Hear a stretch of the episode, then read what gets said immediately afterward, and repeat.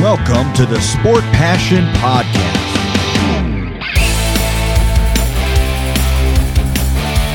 And here is your host, Lars Marendorf.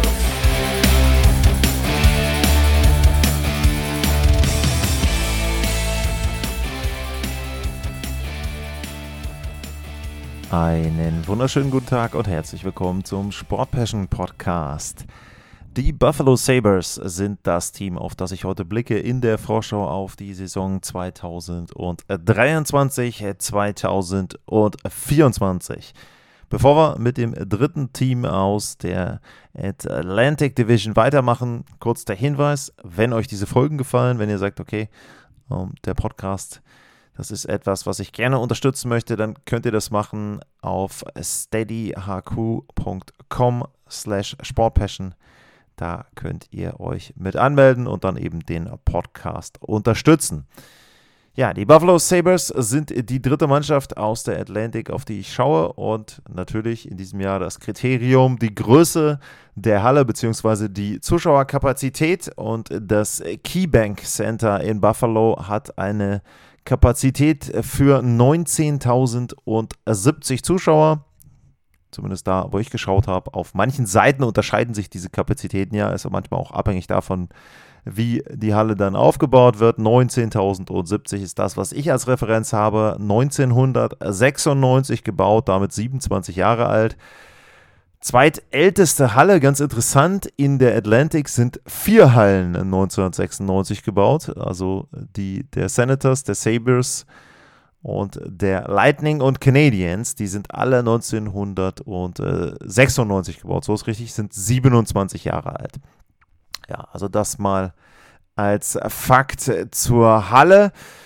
Stimmung in Buffalo war in den letzten Jahren, glaube ich, nicht so mega überragend, ist aber speziell jetzt in der vorherigen Saison besser geworden. Vor allem dann auch an dem Abend, wo Rick Jenneret verabschiedet wurde. Und das auch nochmal kurz der Hinweis. Leider jetzt verstorben mit 81 Jahren, meine ich, der langjährige Play-by-Play-Guy der Buffalo Sabres, Rick Jenneret, legendärer Kommentator, äh, Brad May äh, in Overtime, hatte ich auch, glaube ich, in einer der letzten Sendungen schon erwähnt. Also da, ja, ein großer Verlust insgesamt äh, für die Community der Buffalo Sabres.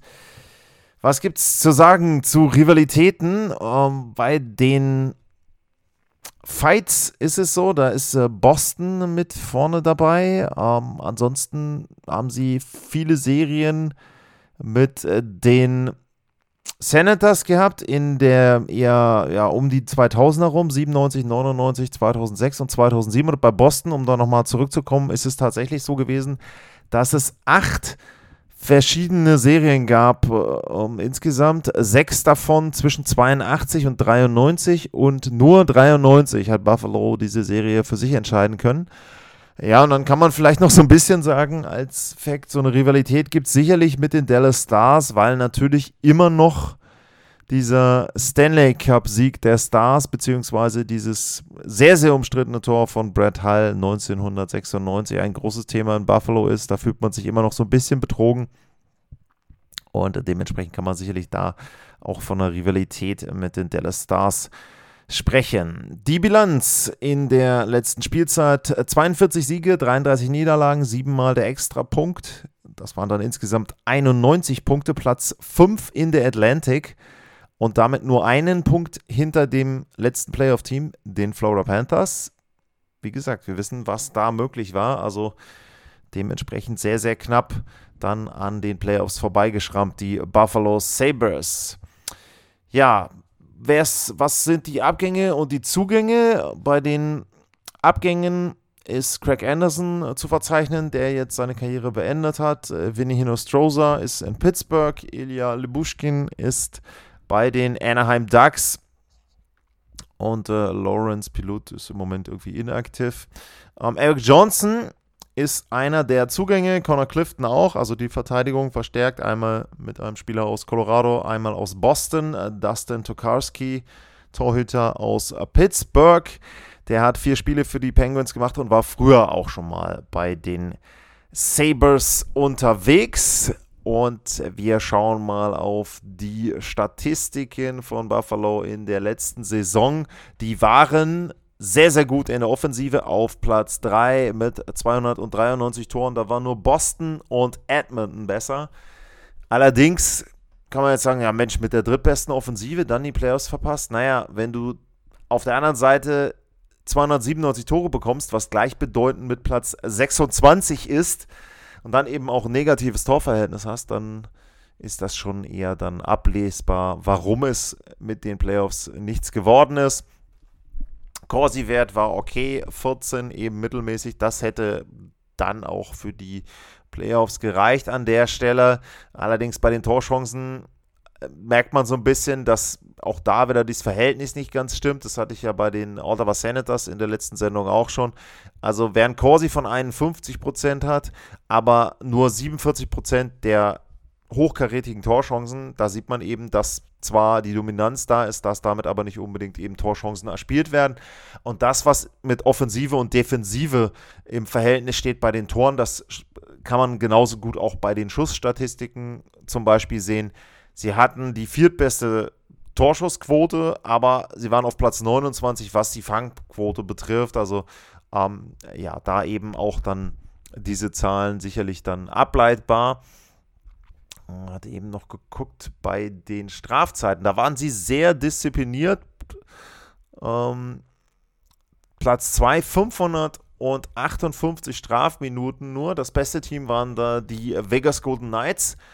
Also da schon diszipliniert und die Gegner hatten da auch vergleichsweise viele ähm, Strafzeiten dann, also äh, fast 100 Strafminuten mehr. Das ist schon ein gutes Verhältnis für die Sabres, dass sie da eben Powerplay spielen können. Das Powerplay war auch okay, Platz 9 in der Statistik, aber eben auch da wieder das Verhältnis Offensive-Defensive, Platz 9 beim Powerplay, Platz 28 in Unterzahl. Also es zieht sich eben wie ein roter Faden durch. Ein sehr, sehr gutes Offensivteam, ein sehr, sehr schlechtes Defensivteam. Äh, das äh, sind die Buffalo Sabres. Und wenn ich dann auch einmal nochmal schnell hier auf die das ist dann die Heatmap äh, Schauer. Um, einmal kurz hier auf die Buffalo Sabres geschaut. Da spiegelt sich das Ganze dann, ja, denke ich, auch an der Stelle dann nochmal wieder. Einmal hier rüber geklickt bei den Buffalo Sabres. Die Offensive, da ist viel, viel rot vorm Tor. Sehr, sehr gut die Offensive, aber bei der Verteidigung eben dann tief, tief rot direkt vorne vorm Tor im Slot-Bereich ganz, ganz schlecht. Äh, die Verteidigung, also da müssen sie sehr, sehr gut werden. Sie müssen mehr aufräumen vorm eigenen Tor und auch die Fangquoten eben, da ist ganz, ganz viel, was rot ist.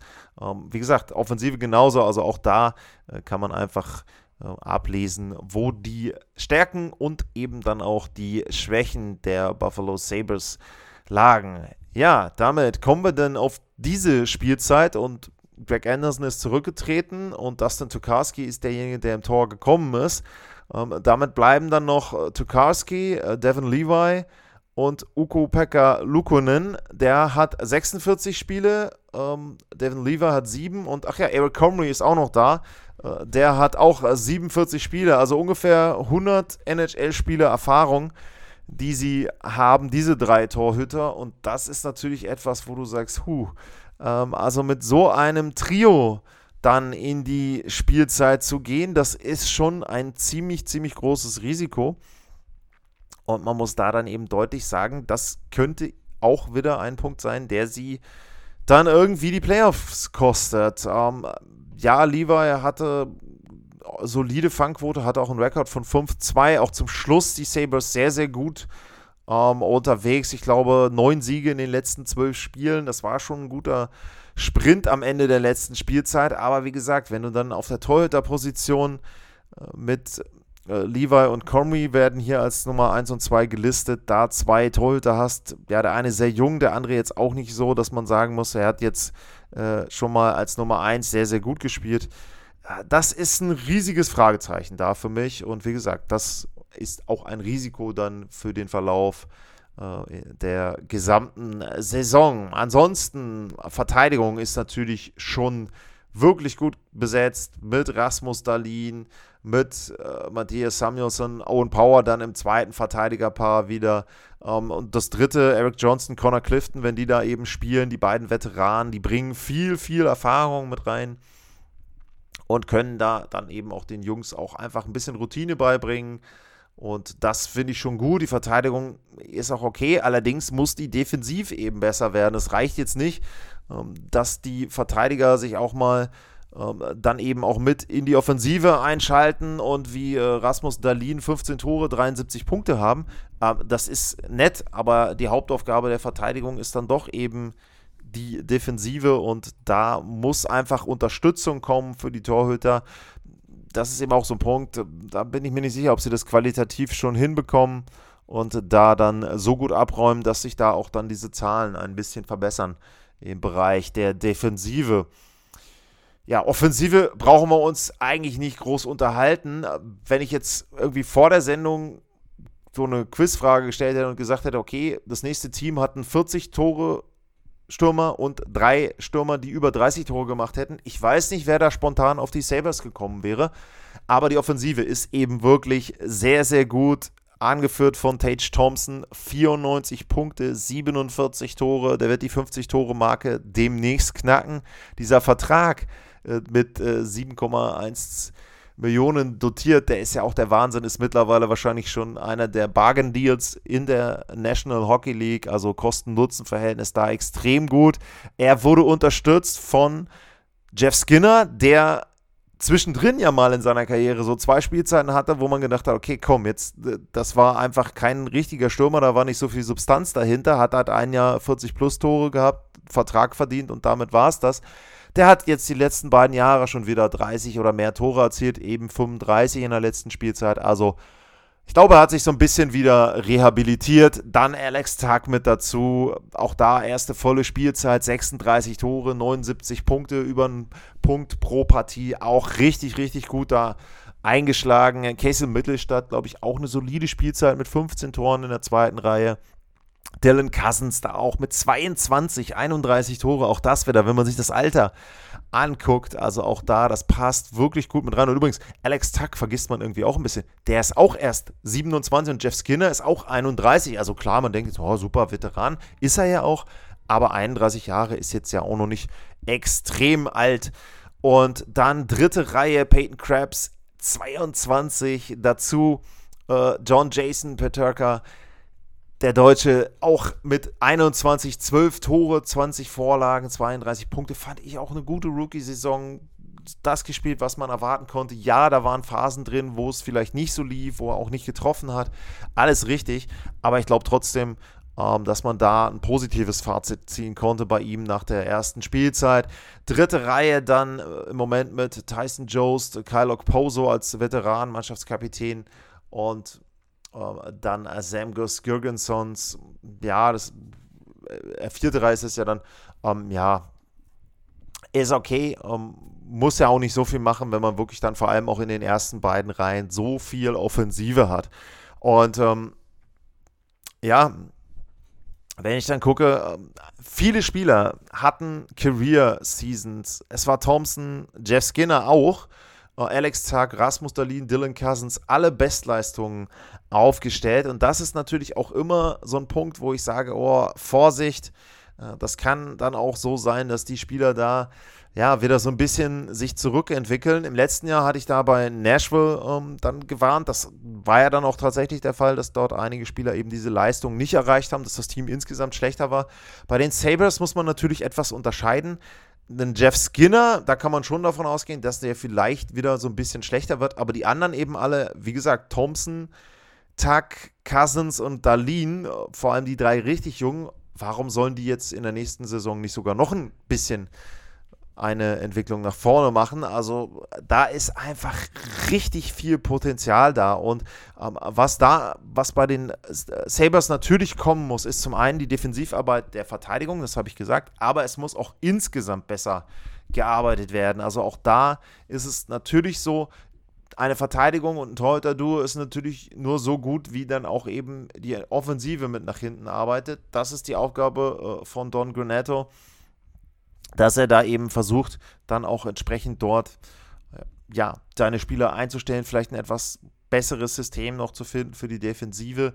Und dann kann es etwas werden äh, mit den Playoffs. Und wie ich ja erwähnt habe bei den Punkten, sie haben richtig dran gekratzt letztes Jahr an der Endrunde.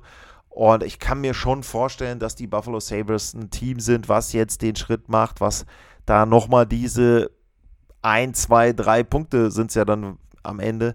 Nur holt und die Playoffs erreicht. Es wird natürlich schwer. Ich blicke nochmal einmal zurück auf äh, meine Atlantic Division äh, Prognose und da ist es so, dass ich die Sabres da tatsächlich dann bei mir auf Platz 4 einsortiert habe, weil ich davon ausgehe, dass sie wirklich diese Punkte mehr noch holen. Allerdings natürlich mit dem riesigen Fragezeichen im Tor. Es gibt noch die Möglichkeit, auch das ist ja immer etwas, was man dann während der Saison noch hat, äh, dass Kevin Adams nochmal handelt auf der Torhüterposition. Im Moment werden 8,7 Millionen gelistet beim Salary Cap. Das ist natürlich auch ein Stück weit etwas, wo man sagen muss, da müssen sie aufpassen, weil sie nicht zu viel vom Salary Cap auch ähm, verbrauchen wollen. Ähm, denn zum Beispiel bei Rasmus Dalin läuft der Vertrag aus nach dieser Spielzeit. Der verdient jetzt 6 Millionen. Ich sag mal so, da kann man wahrscheinlich schon erwarten, dass er dann irgendwo bei den 8 äh, Millionen mitlandet. Owen Power braucht einen zweiten Vertrag. Auch da wird es nicht bei 916.000 bleiben im nächsten Jahr. Also das sind alles Punkte. Die beiden Torhüter selber haben auch keinen Vertrag über diese Spielzeit hinaus. Deswegen kann es sein, dass auf der Torhüterposition noch was passiert, auch durch einen Trade von Kevin Adams. Aber verlassen äh, würde ich mich da nicht drauf. Ja, und wie gesagt, bei den Punkten über 90 sollten es wirklich sein. Ähm, und dann hoffe ich aus Sicht der Sabres, dass es zum ersten Mal seit längerer Zeit wieder für die Playoffs reicht, dass sie da eben dann auch jetzt diesen Schritt gehen können in der Entwicklung.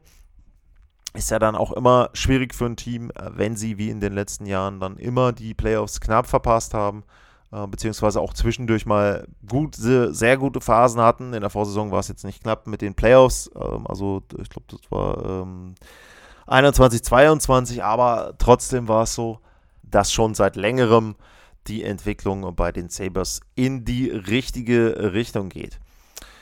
Ja, das war meine Vorschau auf die Buffalo Sabres. Wie seht ihr das?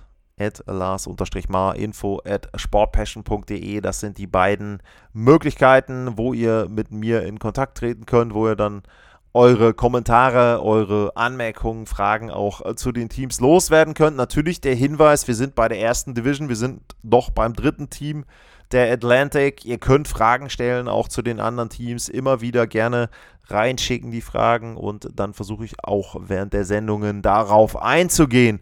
In der nächsten Folge geht es um eine Mannschaft, die letzte Saison riesig überrascht hat in den Playoffs. Es geht um die Florida Panthers. Und dann wisst ihr natürlich, dass die FLA Live Arena der Grund ist, warum wir dann in der nächsten Folge über das Team aus Fort Lauderdale reden. Für heute erstmal vielen Dank fürs Zuhören, bleibt gesund und tschüss.